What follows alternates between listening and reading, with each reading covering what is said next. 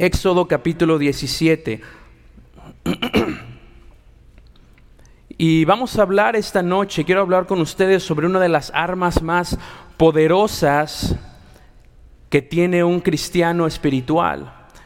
Y esta arma poderosa no se le iguala a ninguna otra, no se le iguala al conocimiento, no se le iguala a la sabiduría, no se le iguala a, cuánto hay aquí ni cuánto haya aquí, ¿verdad? Sino esta arma es la que nos dio Dios, la que nos dio Jesús también cuando, cuando para nosotros aquí en la tierra. Y esta arma es la oración. Y quiero que hablemos bien y me parece prudente hablar en nuestros servicios de oración sobre la oración y qué tan poderosa es la oración en nuestras vidas. No hay arma más poderosa que nos ha dado Dios más que la oración. Es el instrumento de nuestra fe, es el medio de comunicación con Él y es la respuesta de nuestra salvación. J. Oswald dijo, la oración es la expresión del reposo de la fe y de la lucha de la fe. Un científico, doctor Alexis Carrel, dijo, la oración es una fuerza tan real como la gravedad. Es el único poder en el mundo que supera las llamadas leyes de la naturaleza. ¿Qué significa esto? La oración es sobrenatural. Una oración respondida es algo extraordinario, algo sobrenatural. En la oración que Dios pone en nuestras manos un tipo de omnipotencia una clase de eso que nos habilita para superar incluso las más inmutables leyes naturales. Fue la oración por fe que dio a, Ana un hijo a pesar de que ella era estéril. Fue la oración por fe que extendió los días del rey Ezequías, incluso cuando ya se había dicho que moriría. Fue la oración por fe que Pablo y Barnabás fueron enviados al primer viaje misionero. Y fue la oración por fe que usted le dio la salvación eterna y la esperanza de que un día va a ver a su Salvador en el cielo. Ese es el tipo de oración que nos dio Dios y donde la oración ha sido donde la oración ha prevalecido hay prosperidad y donde la oración ha sido tibia ha languidecido o ha perdido fuerza. No es extraño, hermanos, que a pesar de la convicción y, del privilegio que nosotros tenemos y necesidad que nosotros sabemos que es la oración, estamos plagados con una sutil aversión a hacerlo. A pesar que sabemos lo importante que la oración es y lo poderosa que puede ser, ¿por qué la falta de oración en nuestras vidas?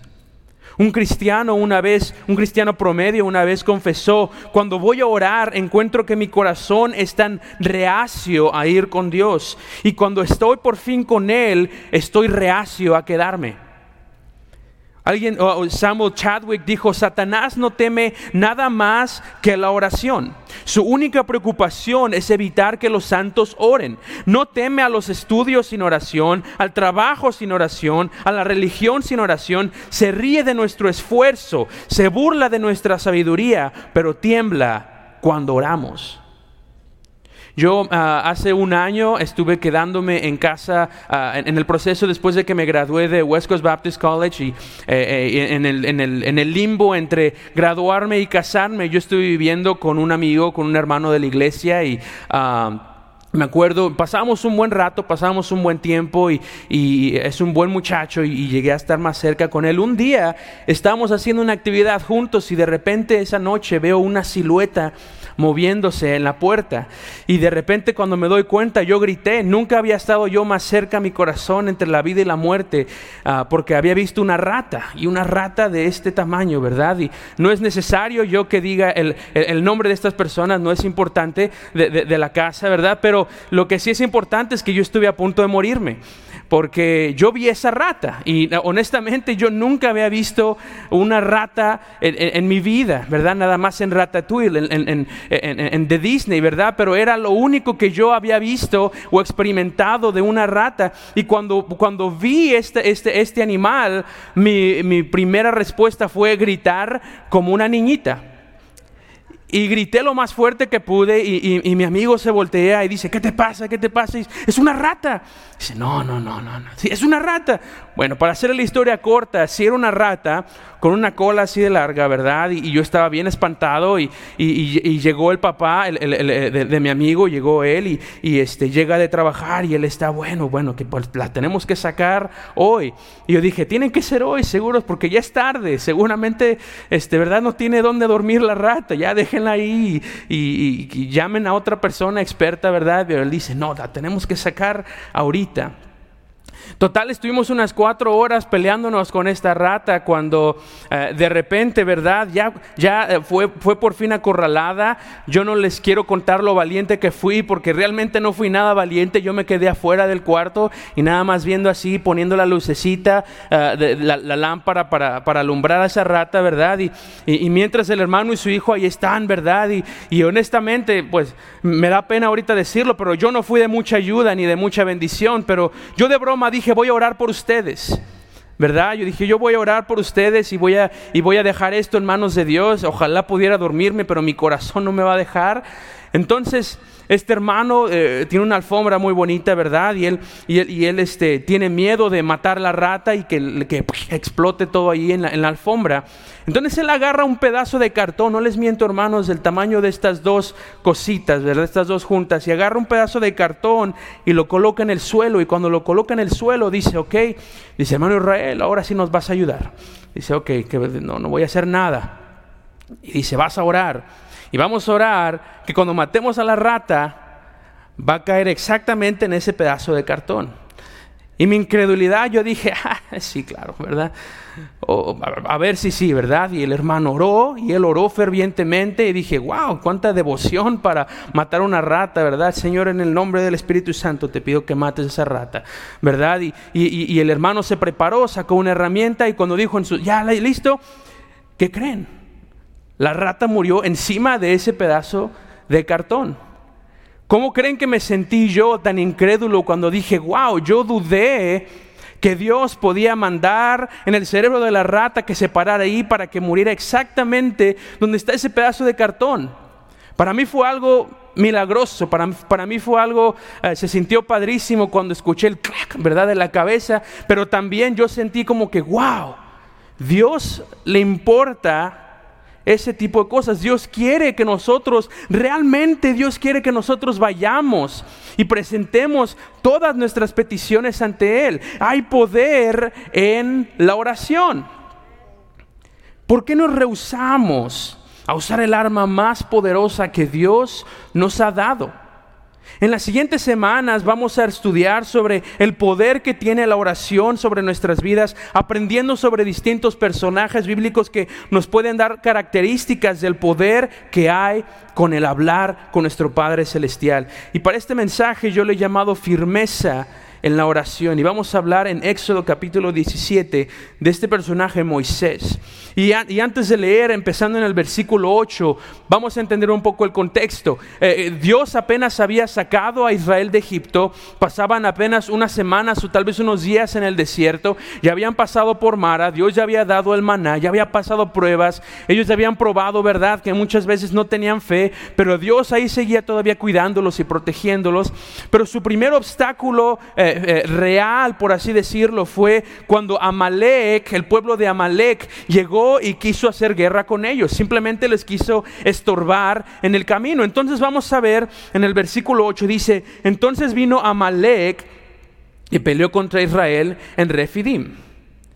Eh, eh, primero quiero que entendamos la razón, ¿verdad?, de la oración. Y en la razón de la, eh, hay una batalla por delante, hermanos. Y nuestra victoria depende de nuestra voluntad para orar. Que hayamos sido sacados de Egipto no significa que no habrá batallas, sino que el viaje apenas comienza. Y el pueblo de Israel estaba a punto de entender eso. Vamos al versículo 9. Y dijo Moisés a Josué, escógenos varones y sal a pelear contra Amalek. Mañana yo estaré sobre la cumbre del collado y la vara de Dios en mi mano. En el versículo 8 vemos la razón de la oración. ¿La razón cuál es? Porque hay una batalla inminente, hay una batalla constante en nuestras vidas. Y que seamos salvos no significa que la vida va a ser muy fácil. Y la razón de la oración es porque la necesitamos. Y número dos, la definición de la oración. En este pasaje vemos una hermosa ilustración y definición de lo que es la oración. Note que dice la vara de Dios en mi mano. La oración es la vara de Dios en nuestras manos, una combinación de un instrumento humano y poder divino. Y todo esto en nuestras manos. Es algo increíble pensar que algo tan poderoso nosotros tengamos acceso a la oración. ¿No le parece increíble? Es como si yo le diera el número telefónico directo del presidente y usted dice, yo tengo en mi celular el número directo, este siempre lo contesta, este siempre, pero ahora pongámonos en la oración. La oración es la línea directa con nuestro Padre celestial y todo esto en nuestras manos. Sigamos en el versículo 10, e hizo Josué como le dijo Moisés, peleando contra Amalek, y Moisés y Aarón y Hur subieron a la cumbre del collado. Ahora aquí tenemos la forma de la oración. Vimos la razón, la definición, ahora la forma. Moisés, Aarón y Ur subieron al monte número uno para poder tener una perspectiva de la batalla. O para saber, más bien en nuestras palabras, para saber sobre qué orar. Orar con entendimiento. ¿Cuántas veces en nuestra oración simplemente oramos nada más por nomás, verdad? Y no realmente no queremos entender qué es lo que está pasando. No, no necesitamos entender el contexto histórico ni nada de la oración, pero necesitamos entender que tenemos que orar y entender que la oración es algo serio y entender que la oración es a la línea directa. Ellos quisieron vir a lo alto para tener una perspectiva de la batalla. Número dos, para que todos los que estuvieran ahí peleando los vieran orando. Es decir, que fuera obvio que había alguien orando. Cuando usted va a su trabajo, cuando va a la escuela, a donde sea que sean sus actividades normales, es obvio que usted ha estado orando. Es obvio sus colaboradores o, sus, sus, compañeros de escuela dominical, de puntos de conexión, lo ven y dicen, este es una mujer, un hombre de oración. Es obvio que han estado orando, es obvio que ellos tienen un, que, que están orando fervientemente. A mí mi esposa me ha motivado muchas veces a orar específicamente.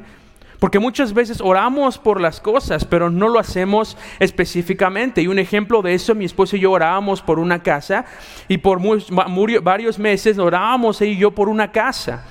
hasta que mi esposa me dijo, amor, tenemos que orar, sí, por la casa, pero ¿qué tal si ahora lo hacemos más específicamente? ¿Qué tal si le pedimos a Dios, Dios nos puedes dar una casa para el final del mes de noviembre? Y a Dios nos concedió esa casa al fin del mes, del mes, de noviembre. Nuestra oración fue con entendimiento. La oración tiene que ser específica. Y número tres, para estar lo suficientemente lejos para orar. Estos tres hombres se fueron al monte para que para tener una perspectiva de la batalla, ¿verdad? Para que todos vieran que estaban orando y para estar lo suficientemente alejados para poder orar, lejos de la batalla, lejos de la preocupación. El momento de oración es un momento personal entre Dios y yo, no un momento para, para, para tratar de chismear con Dios, ¿verdad? No un momento para tratar de, de fingir con Dios, pero es un momento personal donde nuestras preocupaciones todo, ¿verdad? Lo ponemos ante Él y no nos lo quedamos nosotros, pero nosotros nos ponemos a lo lejos orando. La razón, definición, la forma. La oración es más potente que nuestras batallas. La oración es más fuerte que todas nuestras batallas. Vamos a continuar leyendo el versículo 11 en nuestra lectura bíblica. Y sucedía que cuando alzaba Moisés su mano, Israel prevalecía. Mas cuando él bajaba su mano, prevalecía Amalek. Estos asombrosos pasajes que acabamos de leer del versículo 8 al 11 describen que la vida o muerte de Israel dependía de las oraciones de un solo hombre. Moisés oró como nosotros deberíamos orar. Él oró apasionadamente. Él oró creyendo que la vida y la muerte física y eterna dependía de la oración. Y fue su mano en oración, desarmada, sin espada, que pudo controlar el final de la batalla podemos ver que Moisés había sufrido un cambio en su vida. ¿Por qué? Porque antes, si leemos en Éxodo capítulo 2, él era un hombre que, eh, si se acuerdan, él vio un egipcio maltratando a un hebreo y él lo mató y lo escondió, lo enterró. Entonces vemos un hombre que antes creía que con solo luchar podías ganar las batallas, pero después vemos unos años después que su perspectiva había cambiado y él dijo, no. Él dijo, no, yo iré a hacer el trabajo más importante.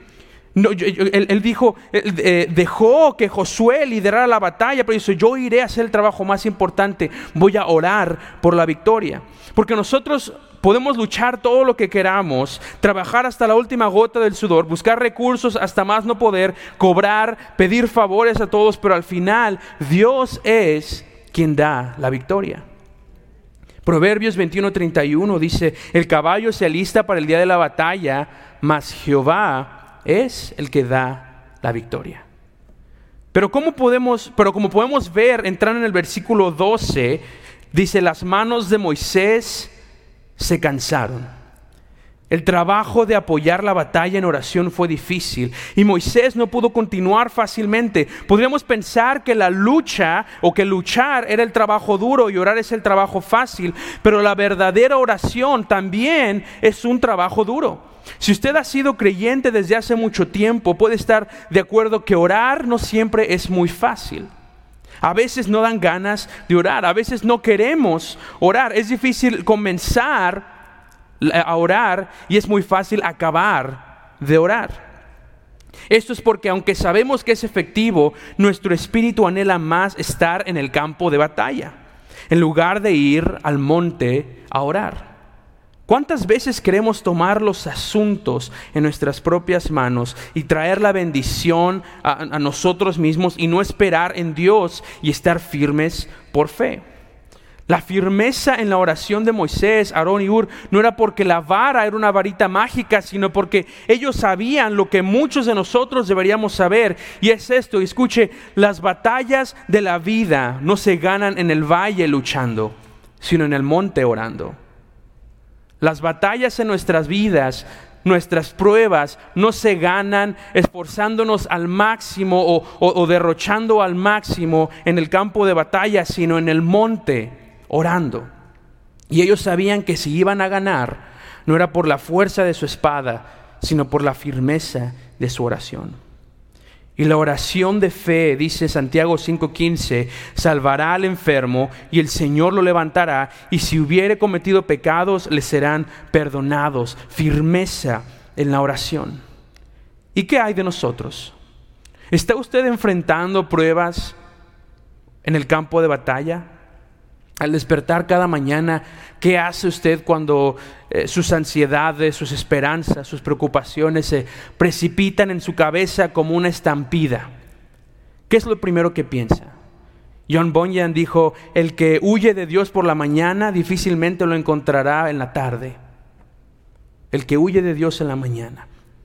Cuando la batalla en nuestra vida arrecia, y nuestro espíritu está cansado para orar, ¿cómo podemos continuar nosotros orando con firmeza? ¿Qué hizo Moisés para no tirar la vara y decir, ya voy, ya voy, ya voy muchachos, vamos a pelear, vamos todos? ¿Qué hizo Moisés para no rendirse y continuar orando? Quiero compartir con ustedes estos cuatro consejos sobre cómo permanecer firmes en la oración. Y si usted está tomando notas, quiero número uno que escuche. Número uno, reconociendo la voluntad de Dios. ¿Cómo me mantengo firme en mi oración? Reconociendo, número uno, la voluntad de Dios. Dice primero de Juan 5:14, y esta es la confianza que tenemos en Él, que si pedimos alguna cosa conforme a su voluntad, Él nos oye. Moisés reconoció perfectamente que Dios, en su perfecta voluntad, no los iba a dejar morir en el desierto. Muchas veces nos apresuramos a tomar decisiones sin reconocer la voluntad de Dios. Simplemente va, vamos y, va por un préstamo. Simplemente vamos y nos endeudamos y, o, vamos y compramos el primer carro que vemos en, Facebook, ¿verdad? O, porque ya estábamos desesperados, se, casa con la primera persona que encontró por desesperación o, porque no, no sabía qué iba a pasar después. Pero no nos preocupamos en reconocer si es voluntad de Dios. Y es algo que yo hablo mucho con los jóvenes en escuela dominical y en estudio bíblico. Están muy preocupados si es voluntad de Dios o no. Y algunas veces nos frustramos tanto si es, ya ni siquiera sé que es voluntad de Dios. Me dicen siempre, busca la voluntad de Dios, busca la voluntad de Dios. Pero déjeme decirle algo. La voluntad de Dios no es algo escondido que tiene que ser encontrado. La voluntad de Dios es algo visible que tenemos que vivir y hacer en nuestra vida diaria. No es algo de que yo voy a empezar a, ir a la iglesia cuando sea voluntad de Dios o voy a empezar y, voy, a, tomar esta decisión hasta que sepa que es voluntad de Dios. No, la respuesta correcta es yo estoy ya en la voluntad de Dios y si usted ya está en la voluntad de Dios, Él revela por medio de lectura bíblica y de oración lo que Él quiere que usted haga. No nos preocupa reconocer la voluntad de Dios. La clave, como dije, no es buscar, sino estar en su voluntad. La voluntad de Dios no está escondida, pero está visible para ser obedecida. Si queremos mantenernos firmes en oración, tenemos que reconocer que si pedimos a Dios conforme a su voluntad, Él nos oye. ¿Está orando a Dios conforme a su voluntad? Y yo le invito que si alguna vez, y me ha pasado muchas veces, yo, y yo he procurado, yo eh, eh, desde que me he dado cuenta que lo hago mucho, yo procuro siempre orar y decir, Señor, ayúdame a orar conforme a tu voluntad, dame las palabras para hablar contigo, dame las palabras para saber qué pedirte.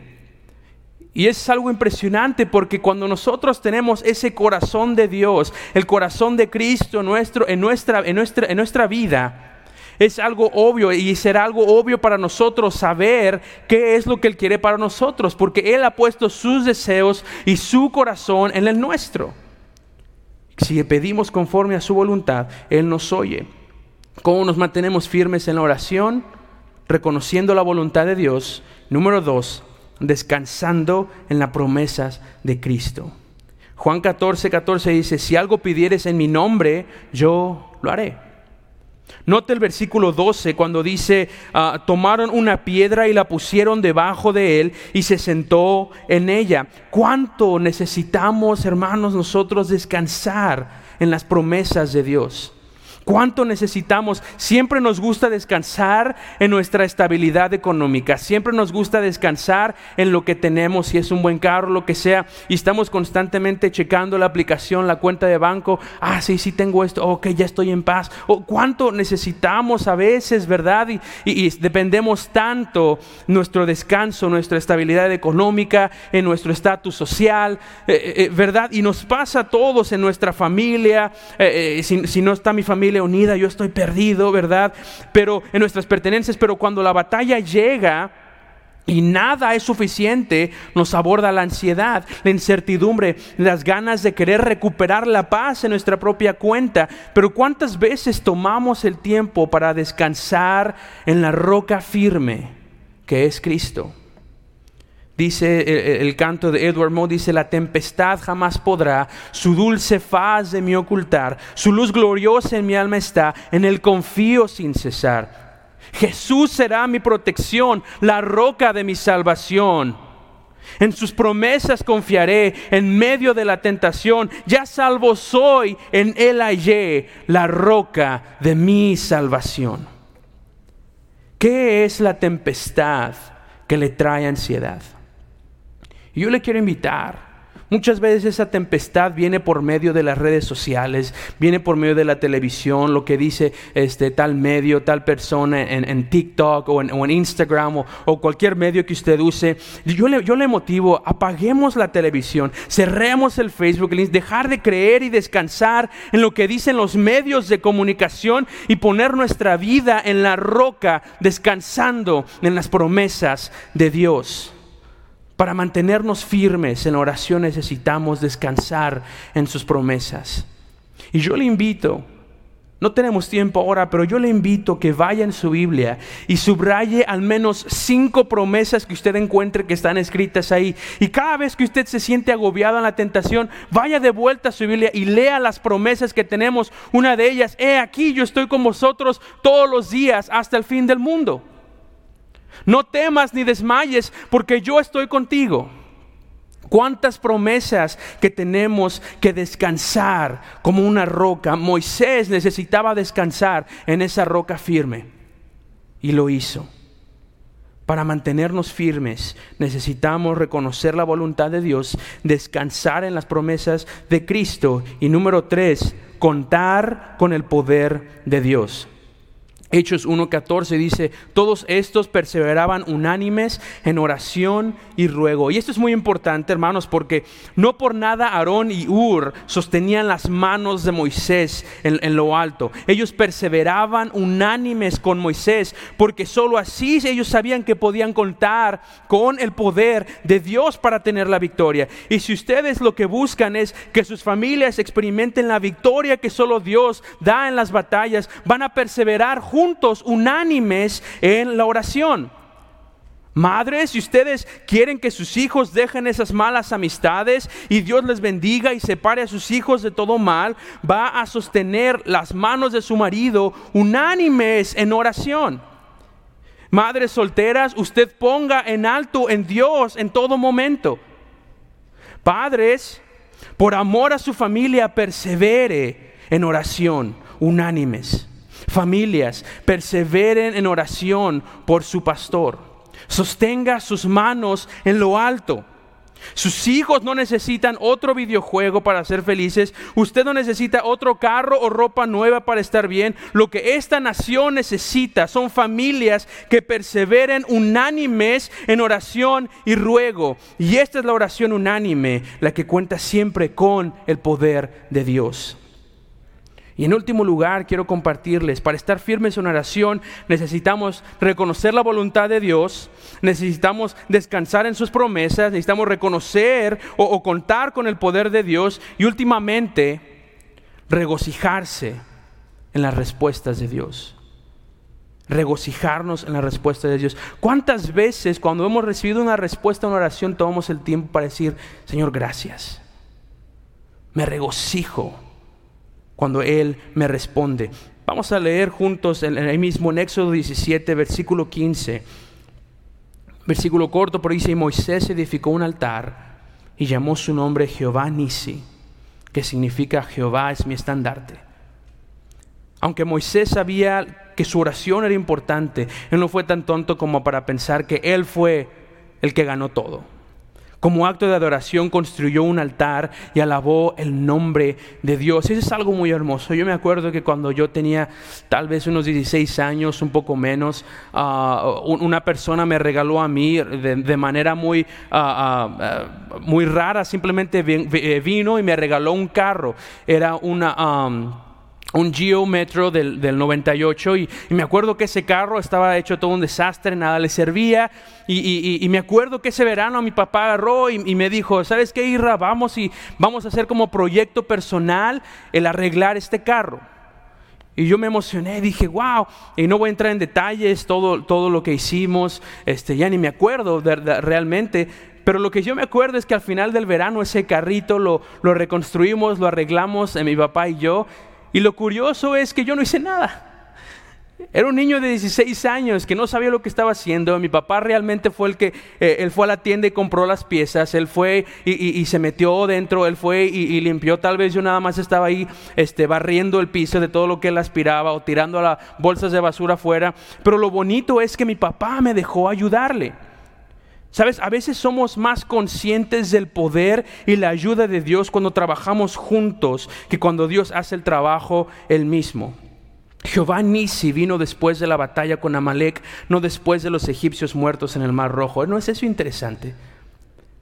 Mi papá me dejó compartir el crédito con él por reparar ese carro. Y cuando Dios responde una oración que nosotros hemos incesantemente hecho y hemos orado y orado y Él por fin responde esa oración, es cuando nosotros debemos regocijarnos y decir, Padre, me respondiste, Padre, lo hiciste. Tú lo hiciste yo no, y, y yo me siento feliz porque yo oré. Yo oré y me lo diste.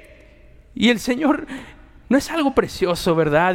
Y, mi papá, yo me acuerdo que dije, papá, lo arreglamos, lo hicimos juntos. Y mi papá nunca me dijo, ah, no, tú no hiciste nada, yo lo hice todo. Yo compré, yo hice. No, mi papá me dijo, bien hecho. Ahora vamos y vamos a manejarlo, vamos a disfrutarlo.